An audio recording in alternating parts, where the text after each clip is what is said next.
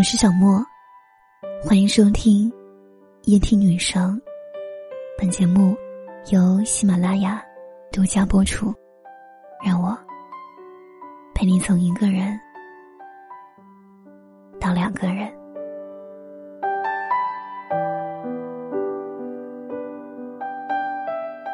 心理学上有个词叫做“适度定律”，说的是在人际交往中要懂得把握一个度，超过这个度就会适得其反。刚认识没几天的朋友，各种打探私事；很久没联系的同学，一开口就是求你办事。而你呢？别人找你帮忙，你总是放下手中的事情，第一时间回复。别人戳到了你的痛点，你也总是笑着原谅。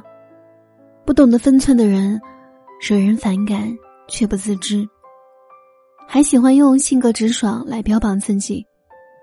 如果你一味的做个老好人，只会助长他们的气焰。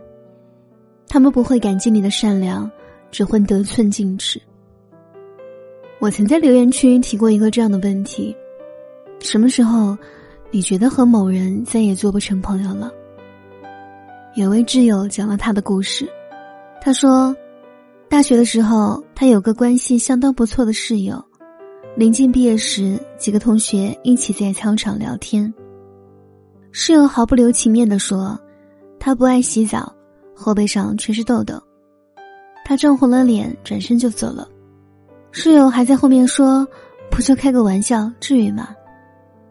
那几个同学里，有他本打算在那晚表白的人，而室友也知道，他后背的痘痘是湿疹。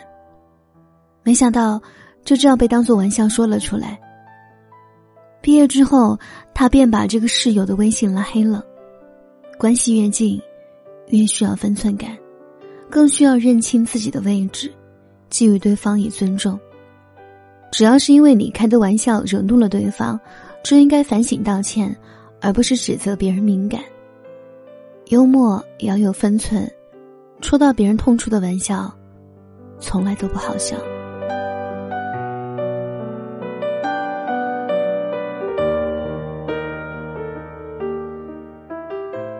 前段时间，郭麒麟和李雪琴被骂上了热搜。在综艺《五十公里桃花坞》里，陈雪琴请郭麒麟帮忙搬东西。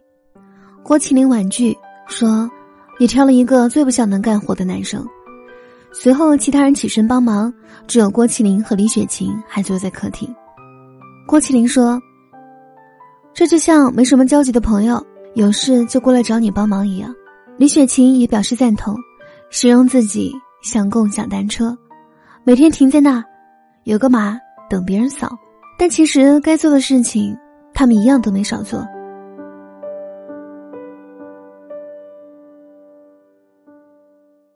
为什么越来越多的人都得了社交恐惧症呢？为了让大家面子上挂得住，通通来者不拒，耽误了时间，也搞坏了自己的心态。这就像扯拽一根橡皮筋，越是用力，越是容易让它失去弹性。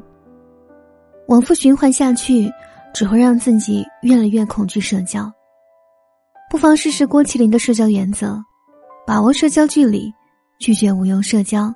给社交做减法，直接拒绝会减少很多不必要的麻烦。我不麻烦你，请你也别来麻烦我。在任何一种亲密关系里，都需要空间和分寸，爱情也同样适用。刘若英曾在自传中这样描述她的婚姻生活：我们走进不同的电影院，去看不同的电影，回家后一个向左，一个往右。回到各自的卧室里，分床分房睡的他们，实则恩爱至极。十年前一见钟情，相识半年就领了结婚证。结婚十周年纪念日，钟小江还在微博高调示爱。刘若英喜欢读书，他就在北京开了图书馆。他忙于工作时，他也会刻意减少联系。在一起时像粘土，形塑成第三种样貌。分开的时候像磁铁，彼此吸引却又各自独立。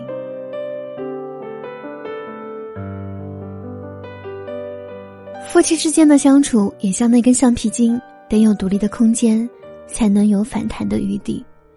不为爱情带上枷锁，不以爱的名义束缚彼此。信任且尊重，才能得以长久。在这个一用力就容易过猛的时代，舒适最重要。往往是张弛有度的关系最让人惬意。我们需要的是亲密，不是干扰；需要的是温暖，不是炙烤。有趣的灵魂互相吸引，可以触碰。迸发漂亮的火花，但绝不要把手过多的伸向对方的生活。一旦越界，便再也回不到从前。但愿所有的感情在亲密的同时，都有着不用宣之于口的分寸感，如此才舒服。我渴望他的名字。想象被你拥抱的样子，或者他趁我不注意搭上开往虹桥的飞机。我喜幻想出来的东西，却又不知道如何去爱你。为什么没有人来告诉我，我应该保持沉默？啦，啦